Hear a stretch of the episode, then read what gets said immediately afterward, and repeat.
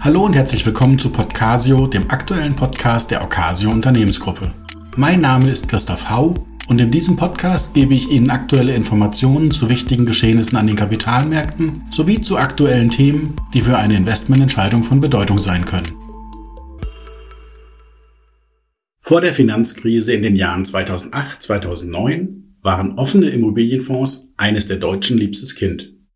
Ohne große Schwankungen, ansteigende Kurse, verbunden mit moderaten Ausschüttungen, verschafften diese Anlageklasse hohe Popularität. Die Finanzkrise deckte dann allerdings die Schwachstellen dieser Anlageklasse deutlich auf. Denn eigentlich sind Immobilien der langfristige Investments, die durch den Mantel der offenen Immobilienfonds allerdings zu einem theoretisch täglich verfügbaren Investment gemacht wurden. Und der nahezu gleichzeitige Wunsch vieler Investoren, aus offenen Immobilienfonds aussteigen zu wollen, verbunden mit der Problematik, dass die im Hintergrund gehaltenen Immobilien nicht so kurzfristig verkauft werden konnten, führte im ersten Schritt damals zur Schließung der allermeisten Fonds dieser Anlageklasse. Um diese Problematik dann zukünftig zu vermeiden, hat der Gesetzgeber neue gesetzliche Rahmenbedingungen geschaffen. Im Zuge des Inkrafttretens des Kapitalanlagegesetzbuches im Jahre 2013 wurden neue Regeln für die Rückgabe von Anteilen an offenen Immobilienfonds eingeführt. Anteile, die nach dem 22.07.2013 erworben wurden, können erst nach einer einjährigen Rückgabeankündigungsfrist zurückgegeben werden. Zudem ist ab Kaufzeitpunkt eine Mindesthaltedauer von 24 Monaten zu berücksichtigen. Der Börsenhandel entsprechender Anteile ist hiervon nicht betroffen. Wie sind nun die aktuellen Aussichten für ein Investment in diese Anlageklasse? Aus unserer Sicht eher zurückhaltend. Das Fondsanalysehaus Scope hat im vergangenen Monat eine ausführliche Marktstudie zu den offenen Immobilienfonds herausgebracht und die am Markt befindlichen Fonds geratet. Von den 20 betrachteten Fonds konnte kein Fonds sein Rating verbessern, fünf haben sich verschlechtert. Die Marktkapitalisierung der betrachteten Fonds lag bei 113 Milliarden Euro.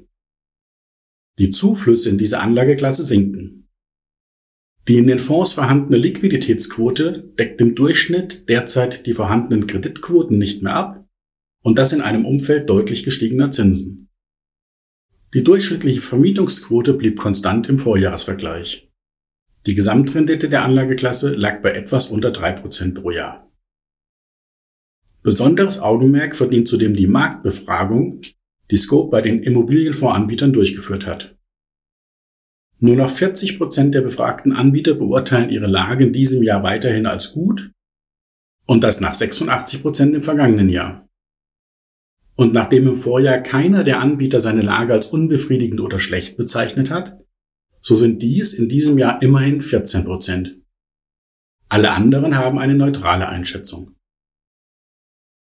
So richtig spannend wird es, wenn man die aktuellen von den Kapitalverwaltungsgesellschaften errechneten Nettoinventarwerte der Fondsanteile mit den Notierungen an der Börse vergleicht. An den Börsen finden sich nämlich Abschläge bis zu 15 Prozent. Hier preisen die Marktteilnehmer neben den gestiegenen Zinsen folgende Belastungsfaktoren ein. Erstens den Trend zum Homeoffice. Zweitens den steigenden Anteil am Konsum, der online abgewickelt wird. Und drittens mangelnde energetische Ausstattung vieler Immobilien. Dies belastet vor allem Gewerbeimmobilien, stationäre Einzelhändler und Shoppingcenter, die aber oft einen wesentlichen Teil am Portfolio offener Immobilienfonds ausmachen. Zudem ist der Markt für derartige Immobilien aktuell fast komplett zum Erliegen gekommen. Führende Marktteilnehmer berichten von einem um ca. zwei Drittel gesunkenen Transaktionsvolumen bei Gewerbeimmobilien in den sieben größten Städten Deutschlands und das ohne wirklichen Ausblick auf eine schnelle Besserung. Könnte man nun auf die Idee kommen, den Preisunterschied zwischen Börsenkurs und errechneten Preis der Kapitalverwaltungsgesellschaft ausnutzen zu wollen? Hiergegen sprechen zum einen die oben genannten Halte- und Ankündigungsfristen. Zudem sind in der Abwicklung einige technische Hürden zu überwinden. Und das an der Börse gehandelte Volumen ist nicht wirklich hoch. Wir glauben zudem eher, dass der Preis der an der Börse gehandelten Anteile aktuell eher der Wirklichkeit entspricht als der andere. Also aus unserer Sicht eher Finger weg von dieser Strategie. Bei Investitionen in die Anlageklasse Immobilien zielen wir in dem aktuellen Umfeld wieder auf das Segment des bezahlbaren Wohnens ab. Die Einkaufspreise für professionelle Marktteilnehmer versprechen einen günstigen Einstieg. Als rechtlichen Mantel empfehlen wir die Rechtsform des alternativen Investmentfonds. Nicht umsonst hat zuletzt selbst die EZB zum Thema Immobilienfonds geäußert, ich zitiere, eine zentrale Schwachstelle bei Real Estate Investment Funds ist die Diskrepanz zwischen Liquidität des Fondsvermögens und Rücknahmebedingungen.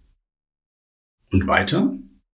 Eine geschlossene Struktur könnte angemessener sein, da sie ein höheres Maß an Widerstandsfähigkeit gewährleistet und wiederum sowohl dem Manager als auch dem Investor in Stresszeiten Vorteile bietet. Qualitativ hochwertige alternative Investmentfonds bewerten ihre Immobilienbestände aktuell mit weniger als dem 20-fachen der Jahresnetto-Kaltmiete. Bei offenen Immobilienfonds lag dieser Faktor per Jahresende bei ca. 27. Gerne unterstützen wir Sie bei der Auswahl geeigneter Angebote. Ich freue mich, wenn Sie den Podcast weiterempfehlen. Schauen Sie auch gerne auf unserer Homepage oder auf LinkedIn nach unseren aktuellen Veranstaltungen. Hier vertiefen wir die angesprochenen Themen noch mit konkreten Investmentvorschlägen. Herzlichen Dank für Ihr Interesse. Bis zum nächsten Podcast bei Podcasio. Ihr Christoph Hau.